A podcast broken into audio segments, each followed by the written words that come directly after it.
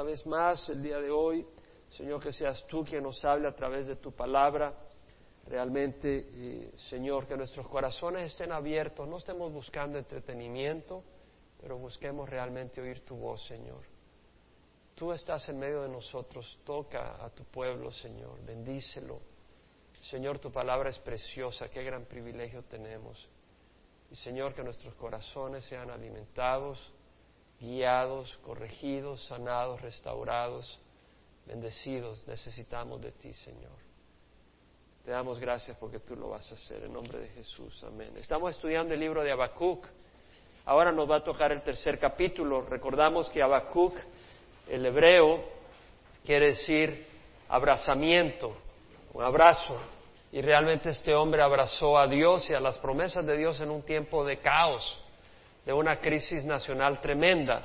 No sabemos exactamente la fecha en que escribió este libro, pero sabemos de que la profecía que él da, diciendo en Habacuc capítulo 1, el Señor le dice, haré una obra en vuestros días en que si creyera, si no, que no creería si se os contara, porque yo levanto a los caldeos. Entonces vemos que la profecía hace referencia de que iba a levantar a los caldeos y que lo, lo iban a ver en sus días. Entonces obviamente era un tiempo difícil, era un tiempo de caos.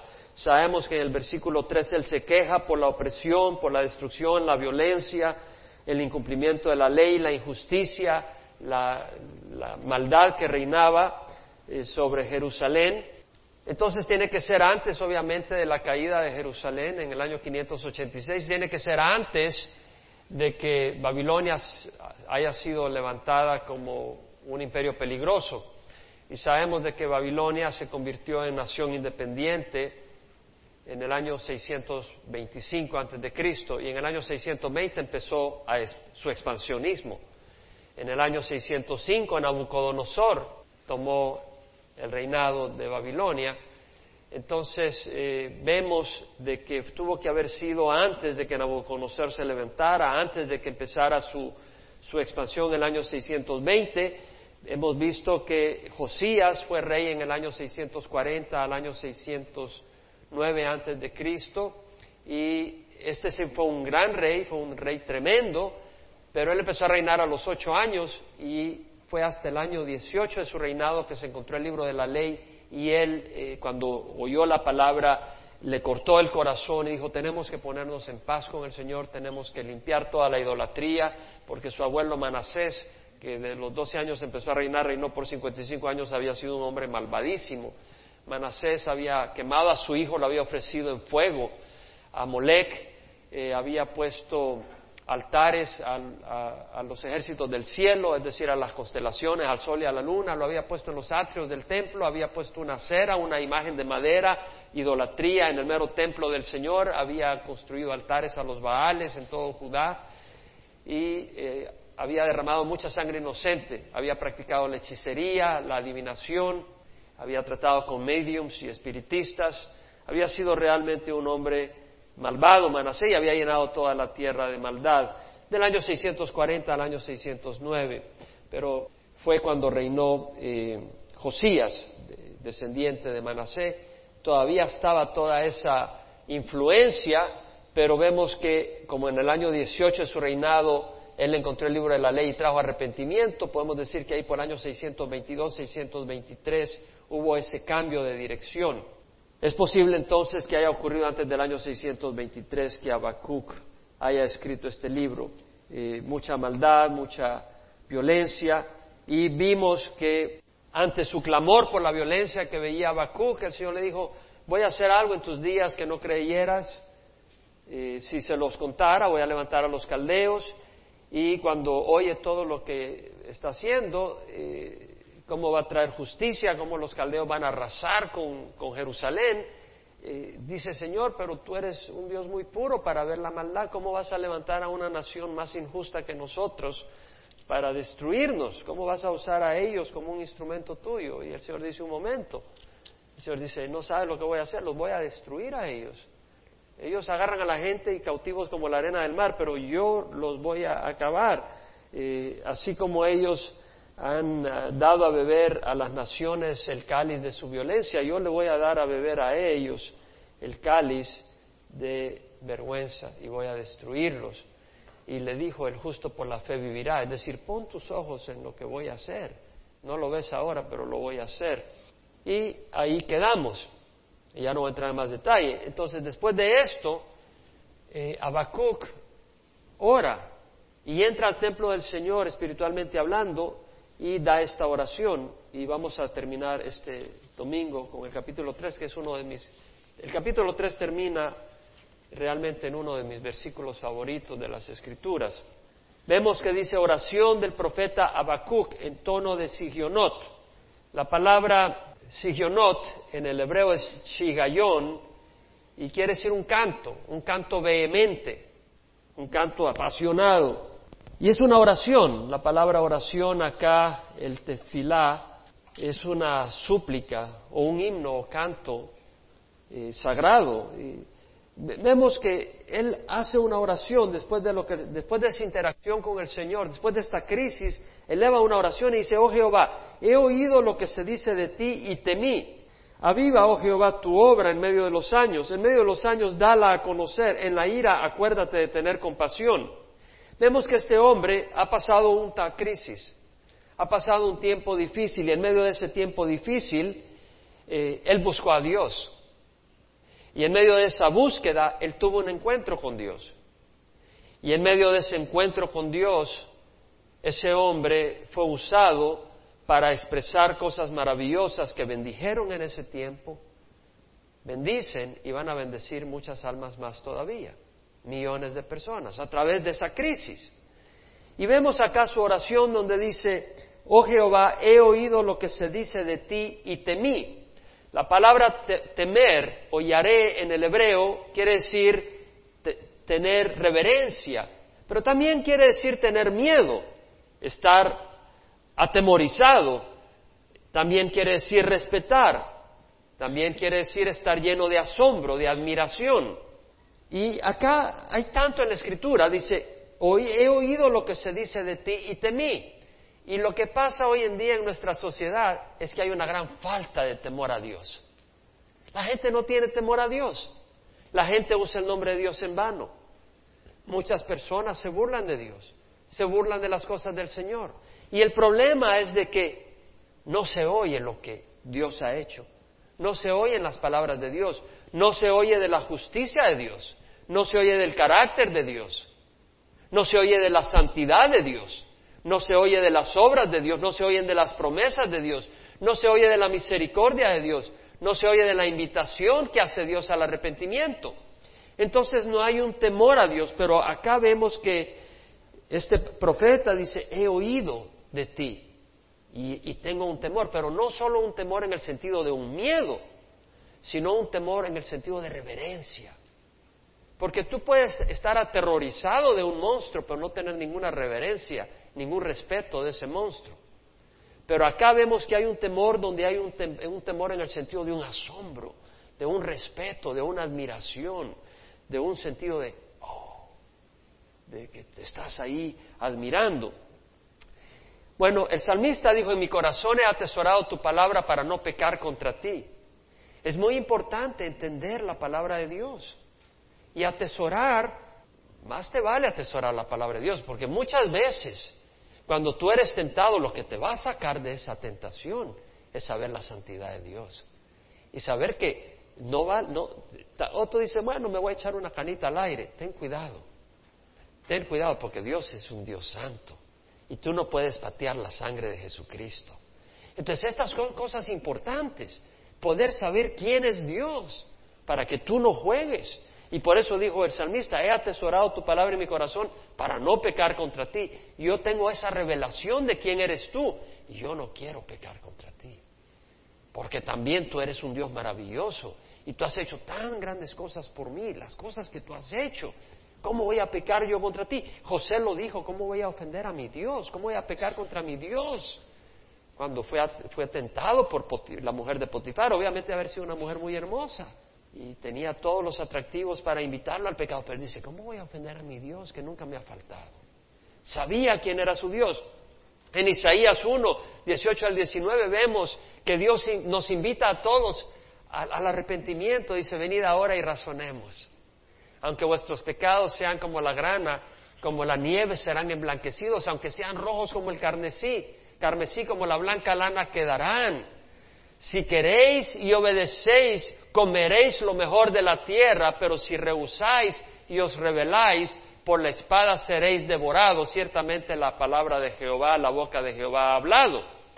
Entonces vemos de que vemos que el Señor nos hace una invitación al arrepentimiento, pero si nosotros rehusamos, no nos olvidemos que Él es un Dios santo, Él es un Dios recto y en tu rebeldía, en tu contaminación, en tu comportamiento malvado, Dios va a traer destrucción a tu vida, no puedes jugar con Dios. Y vemos ese temor santo que genera la palabra de Dios. Y luego dice, aviva, oh Jehová, tu obra en medio de los años. En medio de los años dala a conocer. No dice, aviva Jehová nuestra obra. Nosotros acá no estamos haciendo nuestra obra. Aquí está Dios haciendo su obra a través nuestra. Y eso es lo que queremos ver.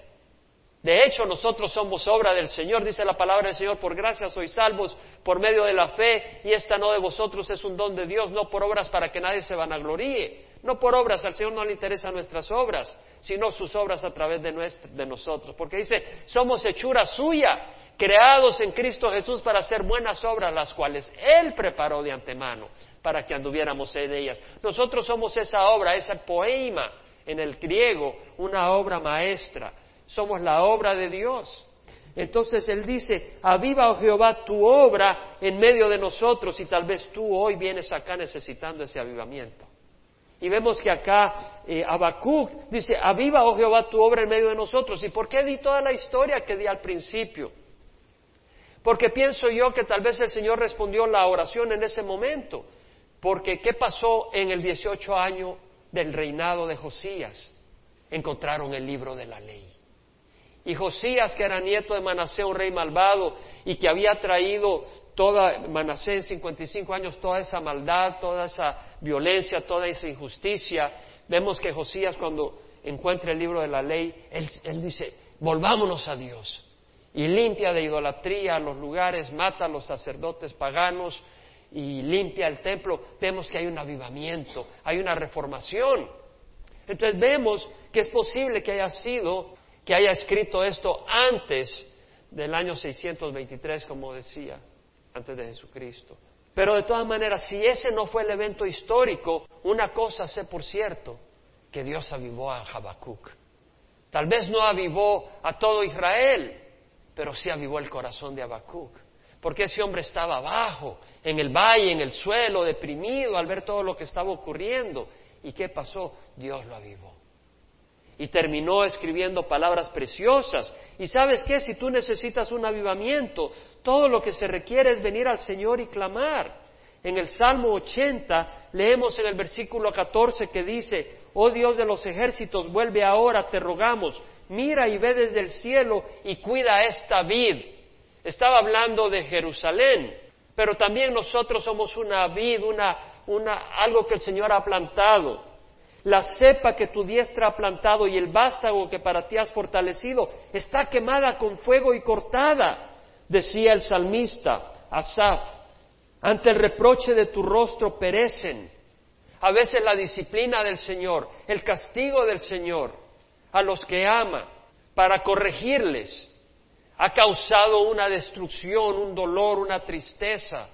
Padeces del SIDA, o padeces de enfermedades venéreas por lo que has hecho, o tal vez eh, has destruido tu hogar por tu necedad, por tu fornicación, por tu inmoralidad. Y vemos que dice, sea tu mano sobre el hombro de tu, sobre el hombre de tu diestra, sobre el hijo de hombre que para ti fortaleciste, entonces no nos apartaremos de ti, avívanos e invocaremos tu nombre, avívanos, dice. Oh Jehová Dios de los ejércitos, restauranos, haz resplandecer tu rostro sobre nosotros y seremos salvos. Así dijo Habacuc, aviva, oh Jehová, tu obra en medio de los años. Y ese avivamiento tiene que empezar en el corazón del hombre. Estamos hablando de un avivamiento nacional. Queremos ver un avivamiento de Dios en la iglesia. Tiene que empezar contigo. Tiene que empezar conmigo. No tiene sentido para mí pedir que haya un avivamiento en la iglesia si yo no lo estoy experimentando. Tiene que haber un avivamiento. Y el salmista David lo dijo después de haber pecado. Después de haber pecado dijo, crea en mí, oh Dios, un corazón limpio y renueva un espíritu recto dentro de mí. Renueva, pon, aviva. No me eches de tu presencia y no quites de mí tu Santo Espíritu. Restáurame el gozo de mi salvación o de tu salvación a mí. Restáurame el gozo de tu salvación y sosténme con un espíritu de poder. Entonces, entonces enseñaré tu palabra a los y los transgresores se volverán a ti.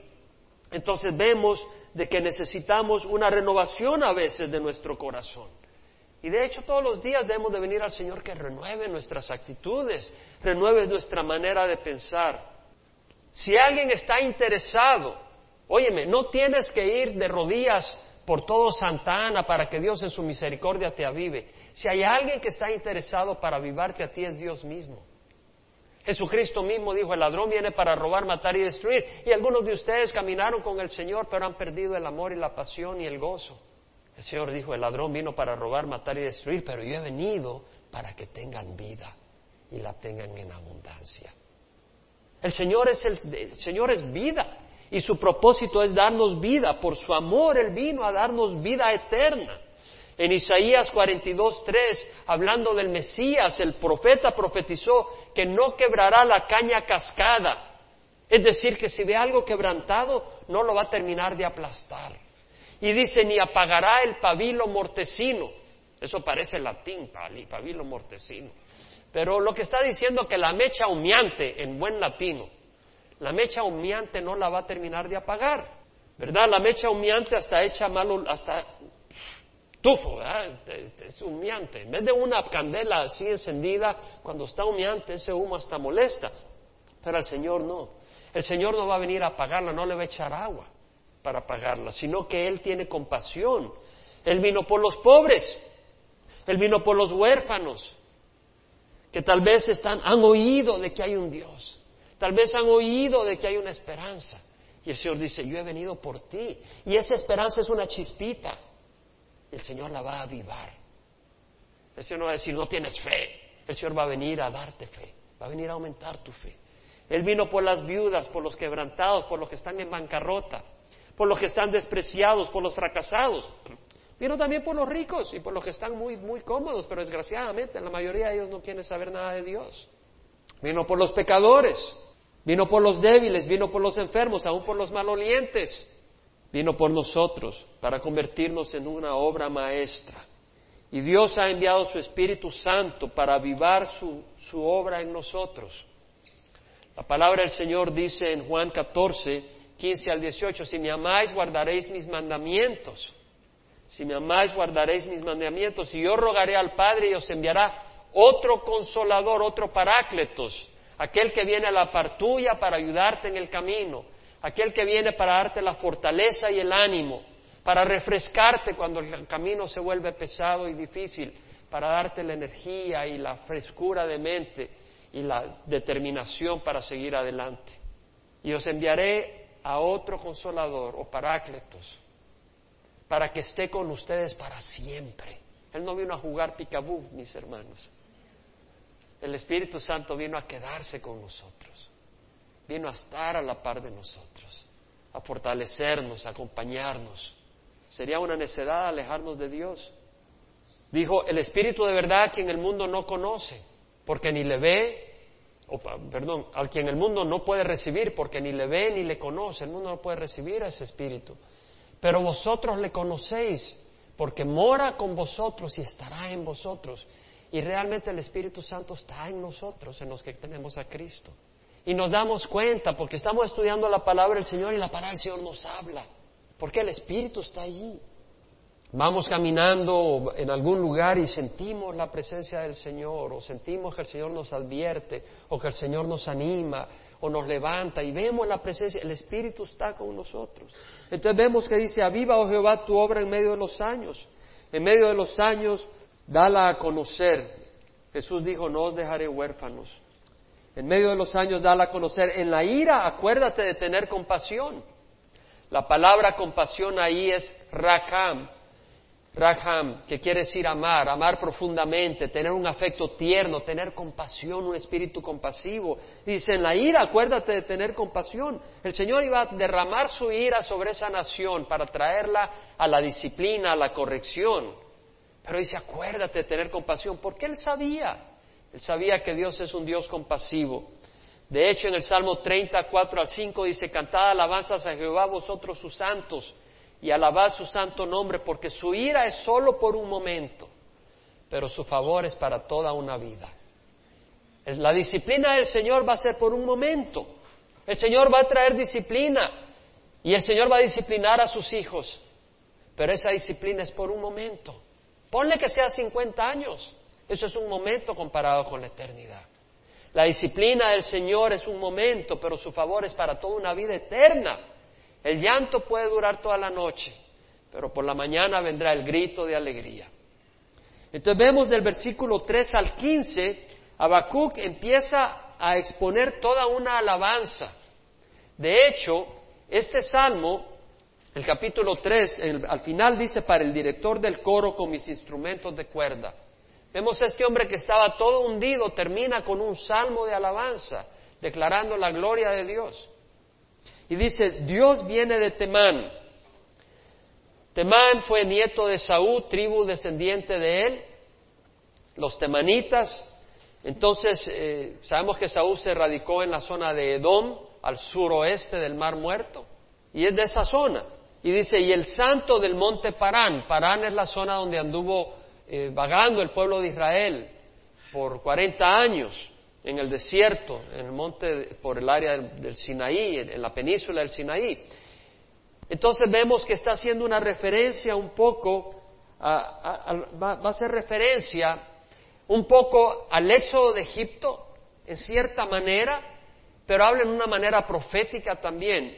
Y habla de las maravillas de Dios. Él tiene una visión ahí tremenda de Dios. Dice, Dios viene de Temán y el santo del monte Parán, su esplendor cubre los cielos. Él está viendo el esplendor de Dios.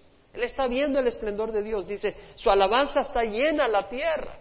Su esplendor es como la luz. Tiene rayos que salen de su mano y ahí se oculta su poder. O sea, vemos de que hay una gracia del Señor, hay una luz del Señor, pero hay un poder. Yo pienso que la luz, la luz de Dios es poderosa, porque la luz de Dios es un reflejo de su santidad y sabes qué, ante su santidad, se destruye, se deshace, se, consume, porque Dios es un fuego consumidor, se consume la maldad. Ahí se oculta su poder. Dios es un Dios que se oculta, dice Isaías, y Dios se oculta en la, en la, humanidad de Jesucristo. Cuando hubo Jesucristo en la tierra, caminando, la gente lo veía y no se daba cuenta que ahí estaba Dios con todo su poder para achicharrarlos en un abrir y cerrar de ojos. Pero no vino para destruir, vino para traer vida eterna. Pero vendrá un día para traer juicio. Delante de él va la pestilencia. Sabemos de que el Señor trajo pestes al pueblo de Egipto. Y la plaga sigue sus pasos y sabemos que para la tribulación va a haber gran pestilencia.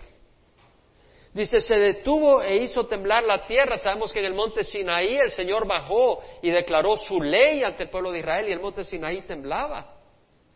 Y sabemos que los montes van a temblar en la tribulación. Y se van a acabar los montes, los montes se van a venir para el suelo, las islas van a desaparecer. Dice, hizo estremecer a las naciones. Sabemos que las naciones temblaron de miedo. Cuando venía entrando el pueblo de Israel por las llanuras de Moab, los moabitas estaban aterrorizados y fueron a llamar a Balaam para que maldijera al pueblo de Israel. Estaban temblando. Los de Jericó estaban temblando cuando iba viniendo el pueblo de Israel. Sí se desmoronaron los montes perpetuos, se hundieron las colinas antiguas, sus caminos son eternos, los caminos de Dios. Nosotros tenemos que cambiar de camino a veces.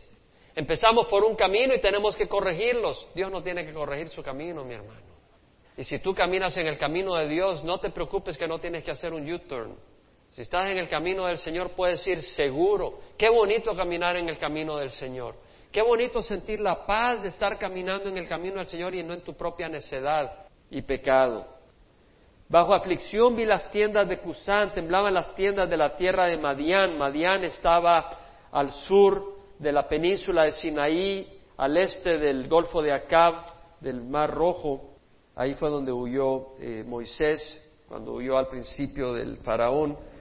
Eh, bueno, dice, te indignaste, Señor, con los ríos, contra los ríos fue tu ira, contra el mar tu furor, cuando montaste en tus caballos, en tus carros de victoria, el Señor entró y abrió el mar rojo para que el pueblo de Israel pasara. Dice, abriste el mar rojo por tu ira contra el mar, no era para favorecer a su pueblo. Cuando partiste el río Jordán para que entrara el pueblo de Israel, ¿era tu ira contra el río? No, no, era el Señor para bendecir a su pueblo. Tu arco fue desnudado por completo, es decir, fue, fue liberado para, aplastar al enemigo. Las varas de castigo fueron juradas, con ríos hendiste la tierra, te vieron los montes y temblaron, el diluvio de agua pasó, dio el abismo su voz, levantó en alto sus manos. El sol y la luna se estuvieron en su sitio, sabemos de que en los días de la conquista de la tierra prometida el sol se detuvo para que el pueblo de Israel pudiera destruir a sus enemigos. Y sabemos de que el sol y la luna experimentarán tremendas ah, eh, eventos cósmicos en los últimos días y al final serán destruidos con todos los cielos y la tierra y el Señor creará nuevos cielos y nueva tierra. Con indignación a la luz de tus saetas se fueron, al resplandor de tu lanza fulgurante, con indignación marchaste por la tierra, con ira hollaste las naciones, saliste para salvar a tu pueblo, para salvar con tu ungido. La traducción ahí mejor es con tu ungido el ungido del Señor con tu Cristo, con tu Mesías, el, ungido del Señor, Jesucristo. Saliste para salvar a tu pueblo. Vemos el Señor, vemos que acá eh, este, este hombre, Habacuc, este siervo de Dios, ha, sufrido una crisis.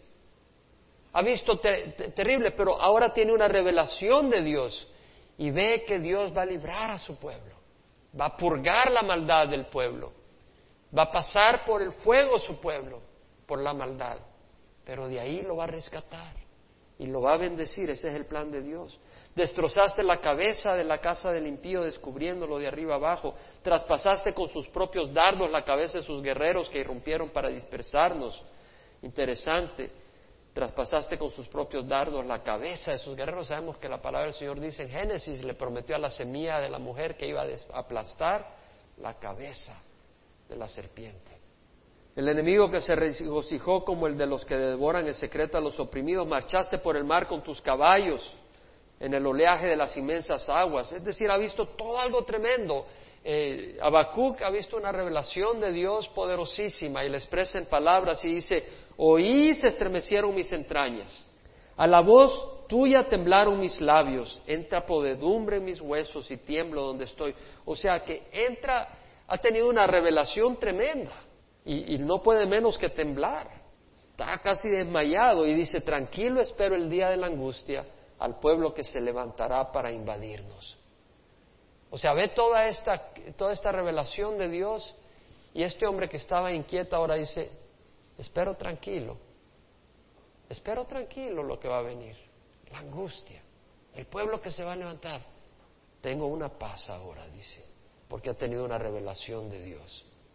Pero vemos de que esa paz viene no sin antes haber tenido esa revelación profunda de Dios que, que estremece su interior, que profundamente impacta al hombre.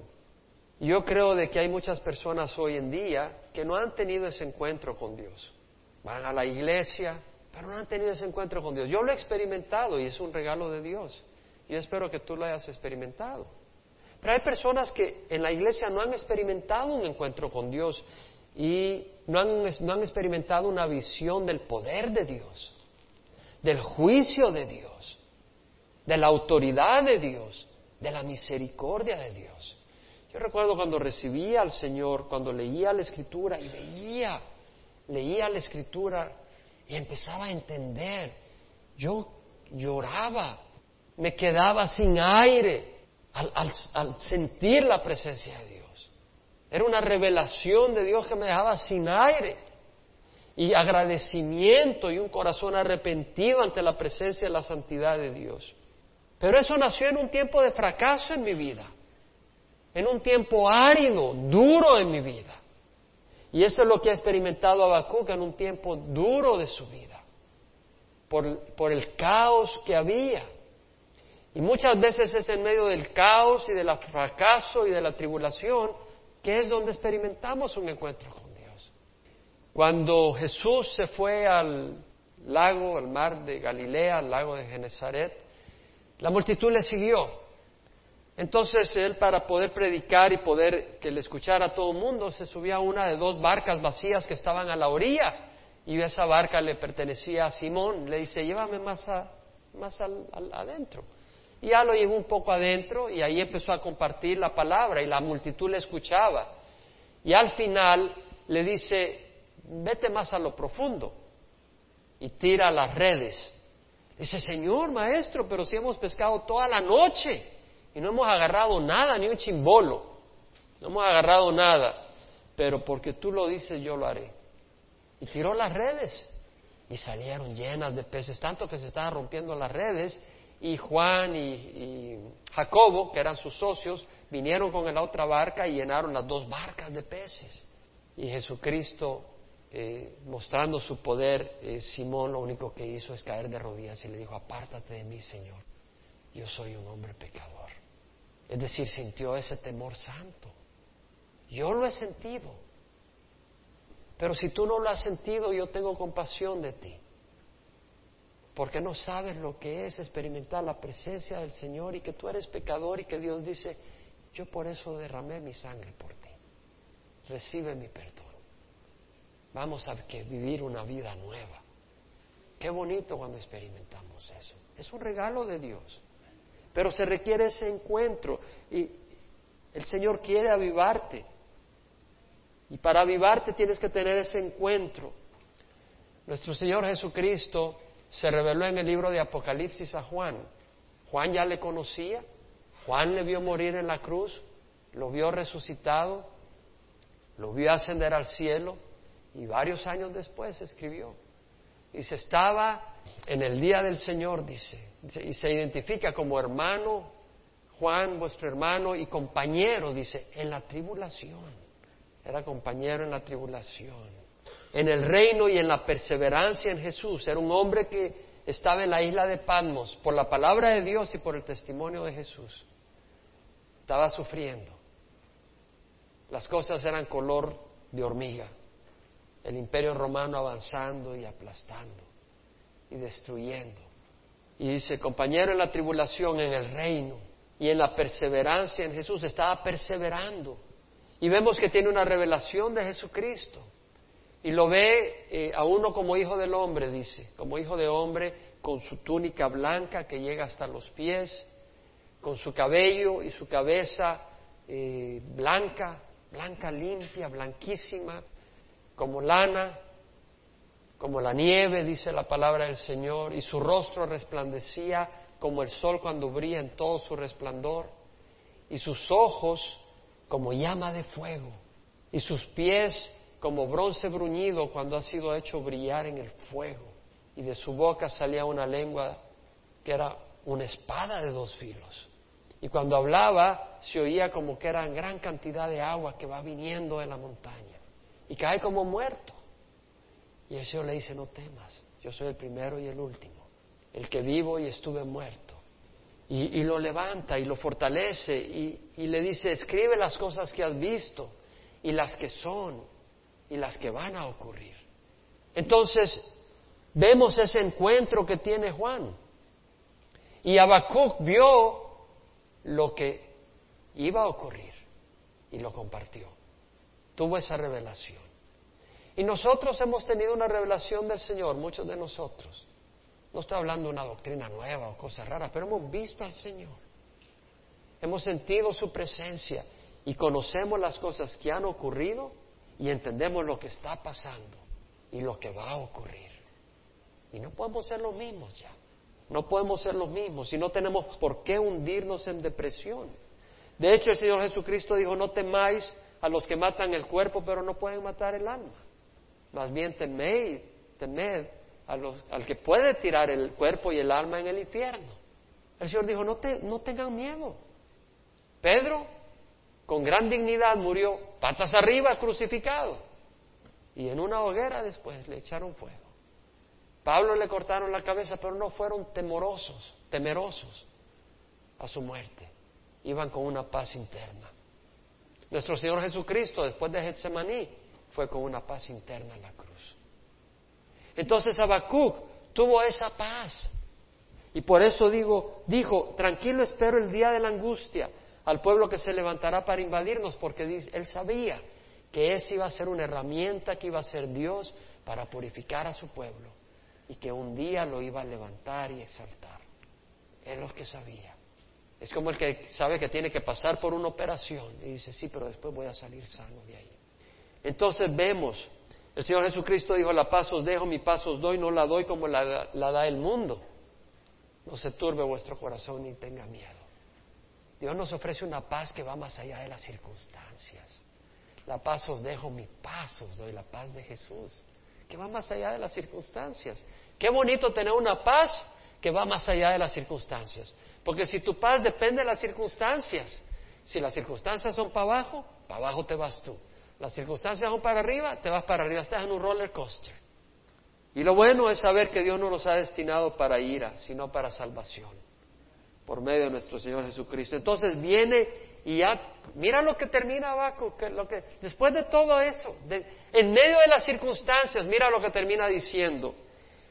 Aunque la higuera no eche brotes, la higuera, un símbolo de prosperidad, de deleite, aunque la higuera no eche brotes, ni haya fruto en las viñas. El fruto de la viña es la uva, el vino, la alegría, la celebración, aunque la higuera no eche brotes, aunque no haya esa prosperidad, aunque no haya alegría, aunque no haya fruto en las viñas, aunque falte el producto del olivo, el olivo sale el aceite para refrescar la cabeza, para ungir las heridas, aunque falte el producto del olivo, aunque no haya alimento en los campos, aunque no haya alimento, aunque esté con hambre física, aunque falten las ovejas en los apriscos, aunque no haya aunque no pueda ofrecerle a mi Dios una oveja, pues le voy a ofrecer mi corazón, dice. Aunque falten las ovejas en los apriscos, aunque no hayan vacas en los establos, aunque no haya carne en la mesa, con todo yo me alegraré Jehová. Me, regocijaré en el Dios de mi salvación. Porque Jehová Dios es mi fortaleza. Él hace mis pies como las siervas y sobre las alturas me hace caminar. Ese es mi Dios. Ese es el Dios a quien yo sirvo. Ese es mi tesoro. Como Pablo que dijo, todo lo que para mí era ganancia lo he estimado como pérdida por amor a Cristo. Y aún más yo estimo como pérdida todas las cosas en virtud del incomparable valor de conocer a Cristo mi Señor, por quien lo he perdido todo y lo considero como basura a fin de ganar a Cristo. Entonces, Habacuc dijo, hay crisis, pero Dios la está trayendo, el juicio y la pureza y la purificación. Hay maldad, el Señor va, va a disciplinar, pero no va a destruir, Él va a salvar. Y los que no son de Él, los que quieren jugar con el pecado, los que quieren jugar a la hipocresía, los que quieren caminar con el mundo, saborear el mundo y tratar de impresionar a Dios, esos se van a ir al infierno, porque su corazón es el corazón de Satanás, un corazón engañoso y rebelde. Pero todo aquel que dice, Señor, perdóname, soy un pecador, yo quiero caminar en la luz, el Señor dice, ven. A veces ha usado la disciplina, a veces ha usado la crisis, y a través de la crisis viene la corrección y la limpieza. Y Habacuc ve todo eso y dice, no puedo perder tengo lo mejor, tengo a Dios.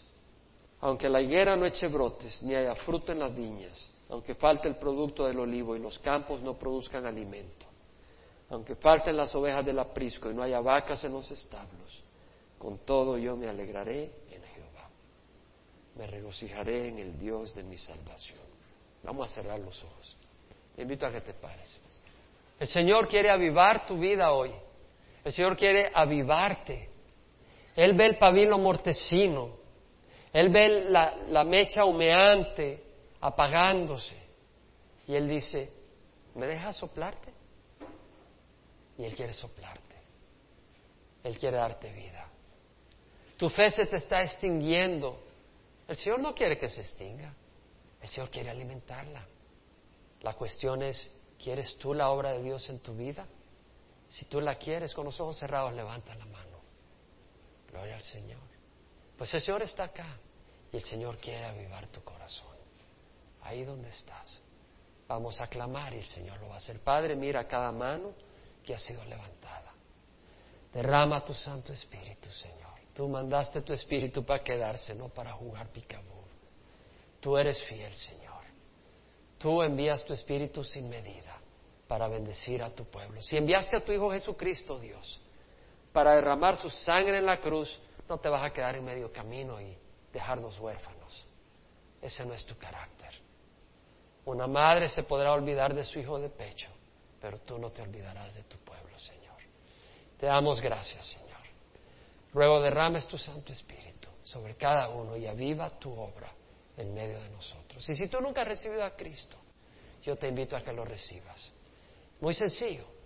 Es simplemente reconocer que has pecado, le pides a Dios perdón por tus pecados, por lo que Él hizo en la cruz es un pago suficiente. Y con ese pago el Señor ha pagado. Solo lo tienes que recibir como Señor de tu vida. Y si ese es tu deseo, recíbelo ahora. Ora conmigo. Padre Santo, te ruego perdón por mis pecados. Hoy recibo a Jesús como mi Señor y mi Salvador. Entra en mi vida a reinar. En nombre de Jesús te lo.